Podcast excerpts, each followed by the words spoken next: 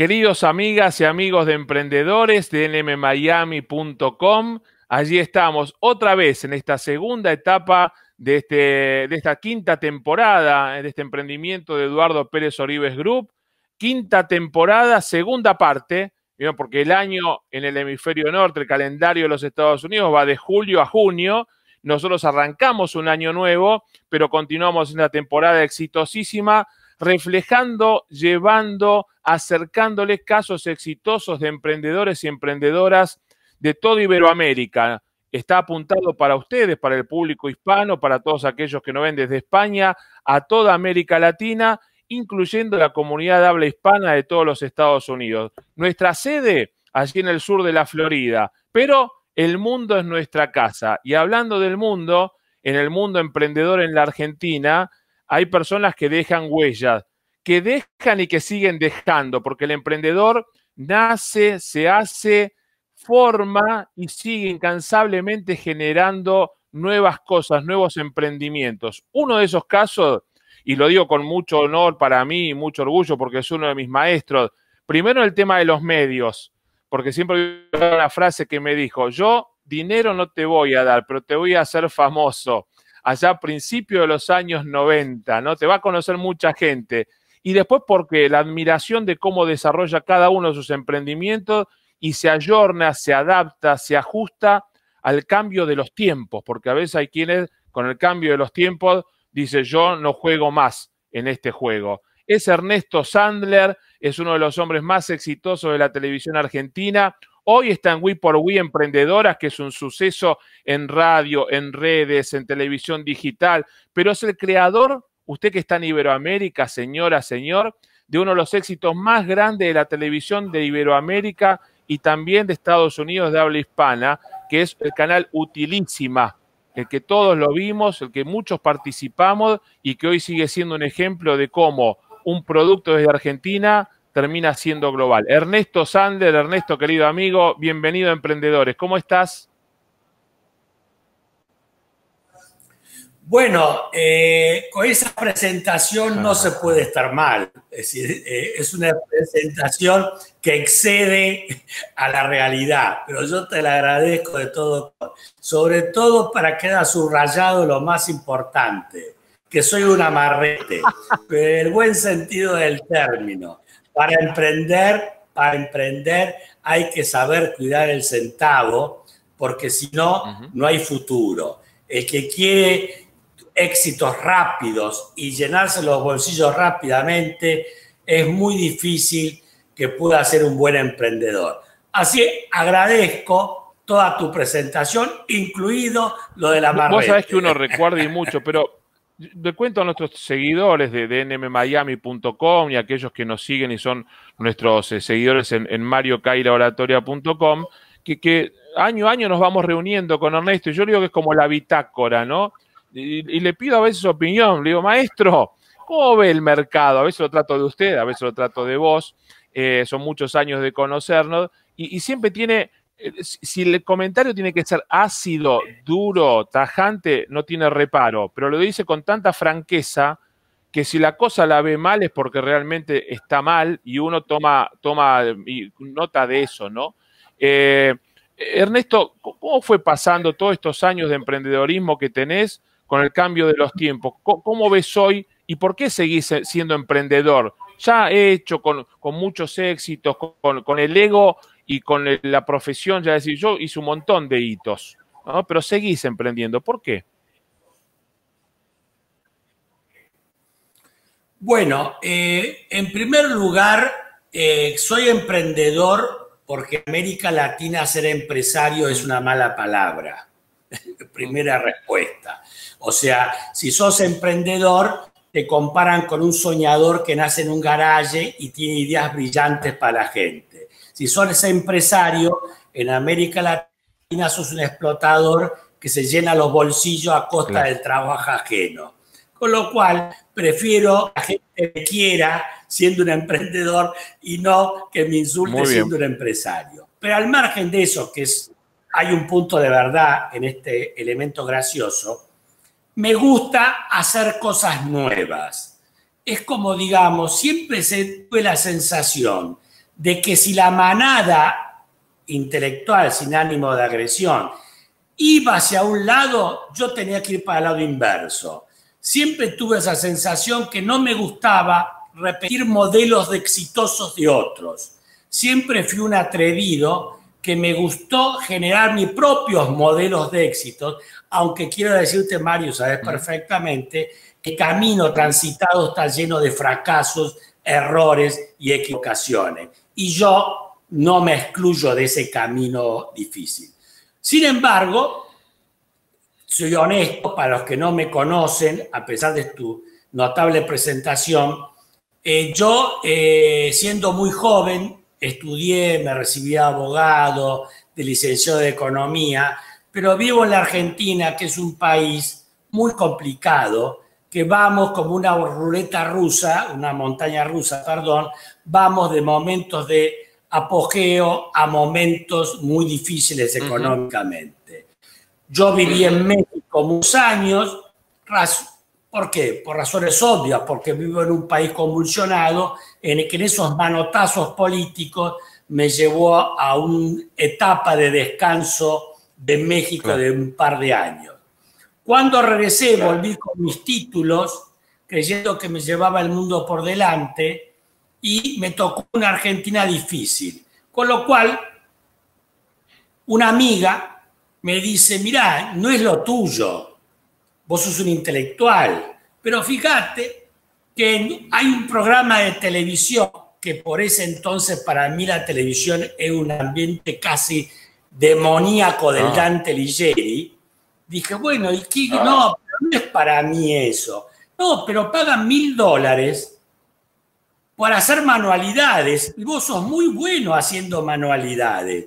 O sea, la verdad que soy habilidoso. Y ahí me presenté a hacer el casting con un programa elaborado de cómo arreglar una plancha, cómo cargar un enchufe, cosas que no existen más. Pero yo llevé un plan de una especie de mericondo del siglo XXI, de hacer un plan para mantener el hogar. Hice el casting y no pasé. Cuando me iba, digo, qué desgracia, ¿no? Lo único que tenía para hacer, ni esto. Y observé un fenómeno que me quedó grabado toda la vida. La cola para hacer el casting eran de 500 personas. Y pensé, qué increíble. Y en la puerta que decía se busco vendedor para vender publicidad, no había nadie.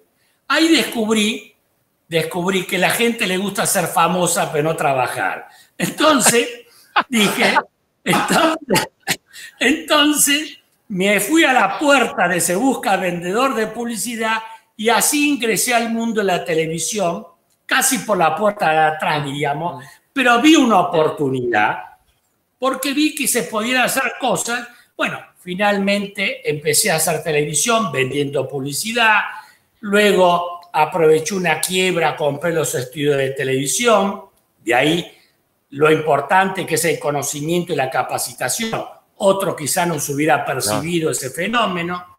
Luego empecé a hacer el programa Utilísima, un programa en un canal de provincia que para verlo había que subirse al techo de la casa, mover la antena, ¿no es cierto?, para poder ver ese programa Utilísima.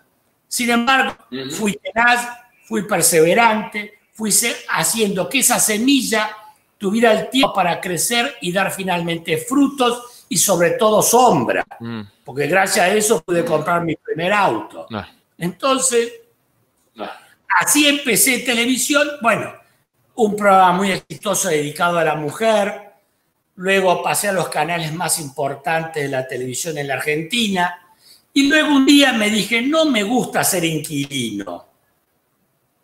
No me gusta vender mi idea, la cual por supuesto consideraba brillante, porque todo emprendedor tenemos un mm. poco el ego inflado, ¿no es cierto? No, dije, mm. yo quiero hacer, no quiero ser inquilino de un productor o de un jefe de un mm. canal que me diga, no me gusta más lo que estás haciendo. En vez de hacer cocina tradicional, hacer cocina vegana. Todo está bien, pero a mí me gusta generar mis propias estructuras. Entonces ahí dije, bueno, basta, no voy a ser inquilino de un canal, aunque sea el número uno. Y ahí formé mi propio canal de televisión. Hecho que era posible porque todavía el Estado no había descubierto que también se tenía que regular eso. El Estado argentino, ustedes saben que le encanta regular hasta sí, cómo Eso contarlo bien porque en otros lugares de Iberoamérica no, se concibe, no, no es algo normal. Eh, te digo en países cercanos, voy a Paraguay, voy a Chile, voy a Uruguay, hay lugares, cosas que acá pasan y allá no. Esto es muy importante que lo sepan en América Latina porque Argentina es un país maravilloso, lleno de oportunidades, pero para emprender se necesita libertad. Para emprender se necesita tener la posibilidad de crear. Para emprender necesitas oxígeno. Ah. Y Argentina, su economía es como un parecido a un cuartel. ¿Qué quiere decir un cuartel? Que cada cosa hay un grupo de gente que decide cómo deben estar puestas y en qué lugar. Entonces, fíjense, en Argentina para tener una hamburguesería se necesitan 14 habilitaciones. 14. Qué bárbaro. En la Argentina se pagan 160 impuestos, no uno, 160 impuestos. Imagínense ustedes que lo difícil que es emprender en un país altamente regulado, con una carga impositiva que llega al 60% del Producto Bruto Interno. es difícil.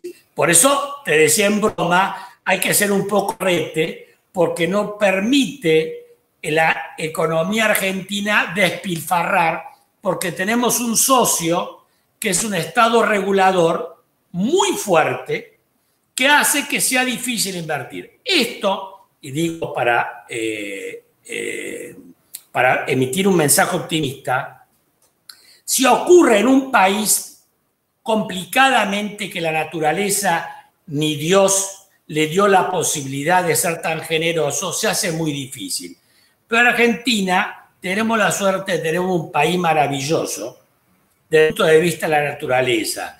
No tenemos terremotos, no tenemos nieve, no tenemos tornado, no tenemos montaña, todo es llano. Agarramos el ferrocarril, hacemos 10.000 kilómetros y no pasamos por una sola montaña. Eso hace que sea como el lejano oeste del siglo XVIII. ¿Ok? Todo por explorar. Toda la gente me voy a California. Todo por explorar, me voy a California, es cierto. Están los indios, están las adversidades, estaba todo. Pero el que llegaba, terminabas construyendo bonanza. petróleo, petróleo y oro, ¿no? Petróleo y oro, encontrabas las dos cosas. Perdón, en la Argentina tiene esta ventaja. El que es emprendedor, el que es emprendedor tiene paciencia, tiene voluntad, tiene ganas, le puede ir muy bien. Fue mi caso y lo pongo de ejemplo. De aquel programita de un canal del interior del país, hizo una multinacional extremadamente grande que vendimos libros, pañales para bebé, música, infinita cantidad de cosas. Tenías la casa utilísima, ¿te acordás? Claro, las Las revistas, ¿no?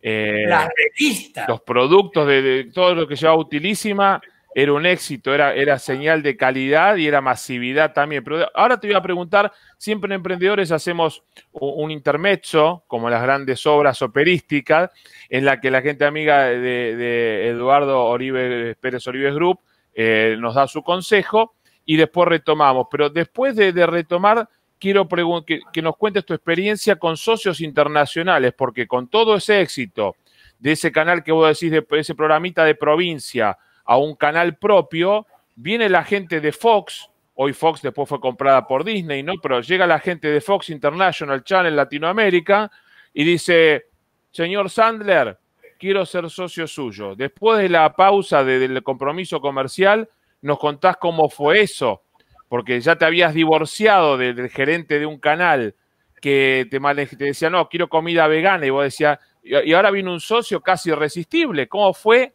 esa relación con un socio internacional de escala global. Me lo contás después del compromiso comercial. Ya retomamos la entrevista con Ernesto Sandler, creador de muchos éxitos y sobre todo un emprendedor. En estos tiempos de cambio, en Eduardo Pérez Oribe Group estamos pensando en el mañana Por eso decidimos transformarnos y darle la bienvenida a quienes forjarán nuestro futuro. Agustín Pérez Oribe, profesional universitario nacido en Miami hace 28 años y que está terminando su maestría en finanzas, se sumará a la empresa. En Eduardo Pérez Oribe Group, creemos en el valor de sumar los conocimientos de las nuevas generaciones.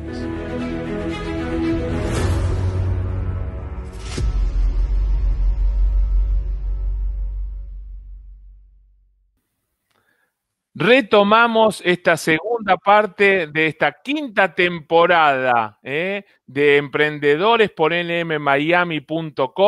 Recuerden siempre, nos pueden encontrar siempre en las redes de NM Miami, en los podcasts de NM Miami y en nuestra página web. Si se quieren formar en oratoria, comunicación empresarial, no esa cosa de los grandes claustros, aplicada a su labor profesional, al emprendedorismo, www www.mariocairaoratoria.com www.mariocairaoratoria.com Pero estamos aquí para seguir hablando con un maestro del emprendedorismo a quien le tengo un gran afecto eh, personal y una gran estima y admiración profesional, que es Ernesto Sandler, creador de muchos éxitos, y hablábamos con él hasta ahora de cómo es emprender en la Argentina, por qué a pesar de todo sigue emprendiendo en la Argentina, pero yo le dejé pendiente una pregunta en un momento de muchísimo éxito, le llega un socio internacional, le golpea la puerta Fox International Channel Latinoamerican y le dicen, quiero ser socio suyo, señor Sandler. ¿Cómo fue esa experiencia, Ernesto, con una mega cadena global que viene a asociarse con vos, los pros y los contras, y qué pasó? Contame ese momento cuando tuviste el primer llamado, el primer acercamiento. No tuve la suerte de tener un primer llamado. Te cuento, porque la historia se construye con hechos reales. Eh, yo, yo tenía una empresa multinacional, ya salíamos por DirecTV en todos los Estados Unidos, estábamos en todo lo que era el hemisferio sur, ya era realmente una empresa internacional grande. Lo que pasa que había grandes cambios tecnológicos en esa época, se necesitaba grandes inversiones para seguir el ritmo que imponían las grandes empresas de medios de comunicación. Estamos hablando del año 2004-2005. Con lo cual dije, yo tengo que buscar un socio internacional.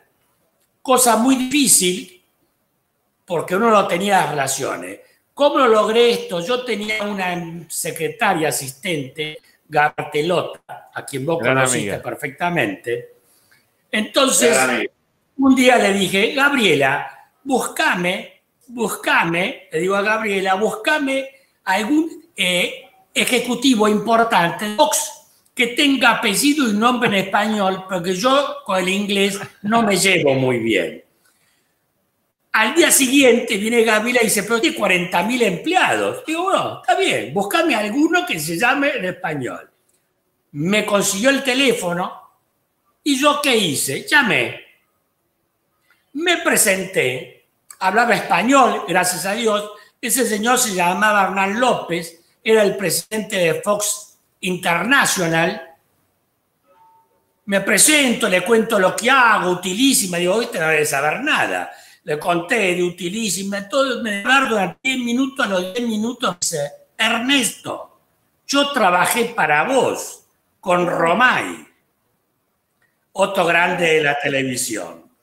Así que ese fue mi primer contacto con Fox. Eh, eh, la, enseñanza de hecho, que fuiste, siempre te estás generando vos la, oportunidad, porque hay quienes creen que la oportunidad te llega y uno se para en un lugar de consagrado y decís, bueno, sí, me van a... No, fíjate qué interesante esta construcción de la realidad con los hechos, compartís la, la verdadera historia, la cocina de cómo vos sedujiste a Fox ¿no? Y, generaste el encuentro. Así fue. En, mi libro siempre lo planteo. Las oportunidades no golpean en nuestra puerta. Papá Noel hay que mantenerlo para los chicos, pero no es, es una irrealidad que los adultos nos debemos preocuparnos cómo hacer el dinero para comprar los regalos. ¿Qué quiero decir esto? Gracias a ese contacto viajé a Nueva York. Bueno, por supuesto que yo soy muy rápido y muy expeditivo. En 15 días estaba vendiendo la compañía, una suma agradable, por cierto, ¿no es cierto? Y me quedé como CEO de Fox en la Argentina y durante tres años seguía siendo utilísima. Muy bien, pero me di cuenta que eh, llegó un momento en que los objetivos corporativos no eran los que yo seguía soñando y siendo disruptivo, con lo cual preferí en el año 2010 dar un paso al costado, seguir para adelante y ahí me utilizo. Que lamentablemente eh, yo soy muy criterioso y dejé que, que dije, bueno, me puedo estar equivocando, capaz que ya pasó mi tiempo, por eso me retiré con buenas condiciones. Sin embargo, creo que yo tenía razón, porque esa mega empresa, esa mega empresa editorial, discográfica, de televisión, en Internet, en tres años había cerrado, había desaparecido del mercado, nacional e internacional. Con lo cual, eh, creo que yo estaba acertado que el rumbo que se estaba tomando no era el apropiado. Esa fue la historia eh, de esa parte de mi vida porque después viene otra parte que es la que estoy Contánosla y, y, y, contanos por qué eh, siempre fue importante en tus emprendimientos la mujer como protagonista, como empresaria, como emprendedora, como desarrolladora de su propio negocio, su propio proyecto, eh, esa, siempre de la, la, conducción de tus programas, desde los temas que abordás y hoy en un mundo mucho más profesionalizado con las propuestas que tenés en radio, que tenés en la web, que tenés en redes sociales, todo lo que haces en, eh, en We por We eh, eh, lleva aparte de eso, We por We Emprendedoras. Y te pregunté, ¿cuál es el Instagram que querés que vaya? Y también va el de We por We Emprendedoras. Seguir emprendiendo con el foco en la mujer. ¿Por qué, Ernesto? Bueno, eh, podría eh, dar muchas razones, pero siempre me sentí más cómodo trabajando con mujeres que con hombres. Primero es un tema de empatía, ¿no es cierto? Que hoy se está estudiando mucho el tema de eh, las habilidades blandas, ¿no es cierto? Bueno, en ese momento yo siempre reconozco que la parte emocional, empatía, me llevaba mejor con las mujeres.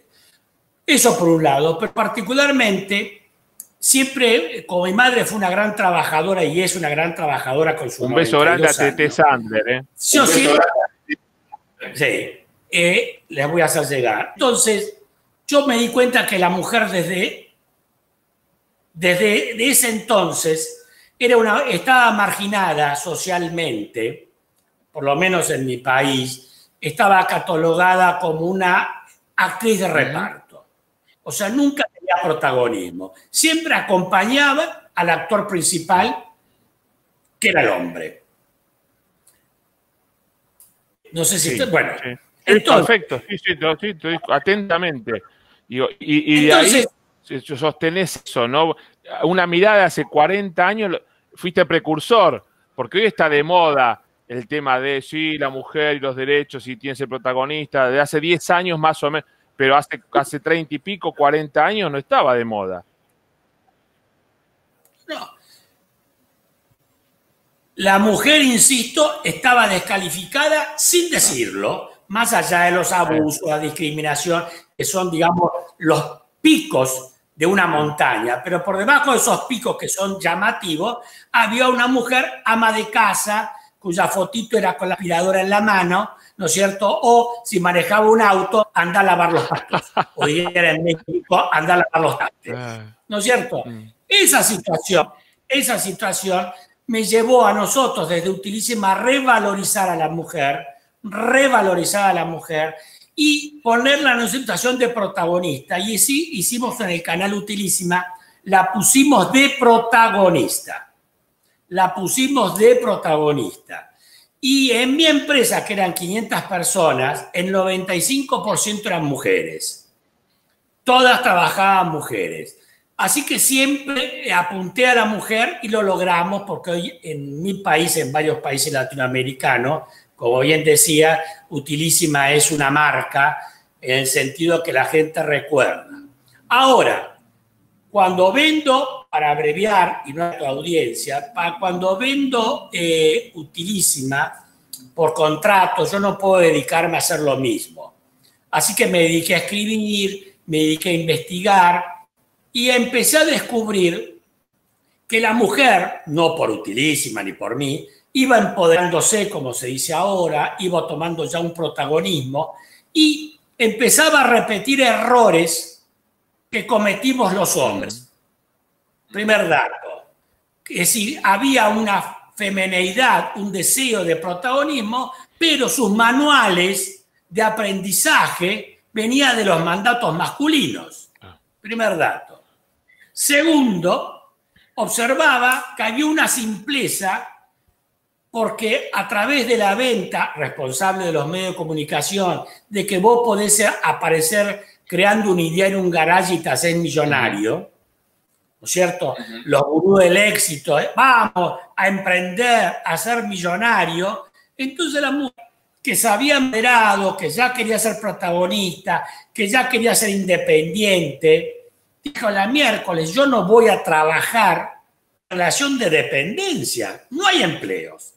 Y si te dan un empleo, te pagan 10 pesos. No puedo ir a Tailandia como quiero hacer turismo aventura. No puedo mandar mis chicos a estudiar a Harvard para que triunfen en el mundo. No puedo comprarme la ropa en Zara, que es la tienda que a mí me gusta de este querido amigo español.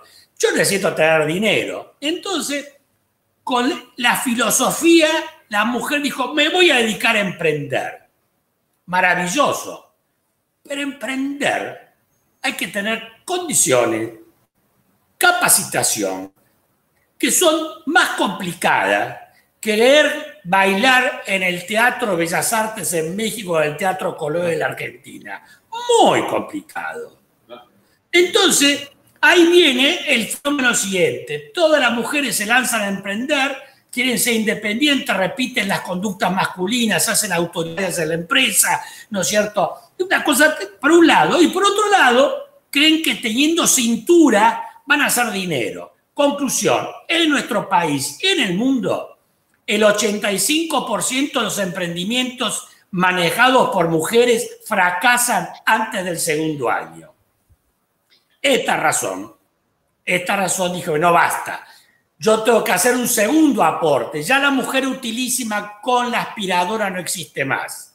Ya la mujer que cocina en su casa 72 horas, aunque exista el microondas, no existe más. Entonces, hoy la mujer quiere emprender. Bueno, vamos a dedicar a capacitarla para explicar que no basta dejar emprender, no basta querer ser Melina Gay para poder triunfar hay que capacitarse, hay que formarse y a partir de esta nueva concepción de una mujer protagonista, que aviso, va a ser la protagonista indiscutible del siglo, los hombres que se preparen a ser actores de reparto, les va a tocar a ser actores de reparto en el nuevo mundo que viene, ¿no es cierto? En esa situación hace que estemos trabajando en eso. ¿Y cómo lo hago? Para sintetizar en todos los medios, televisión, redes, es lo que se puede. Eso es lo que estamos haciendo. Y perdón, un último de terminar, porque si no voy a aparecer, no voy a pasar el aviso que corresponde.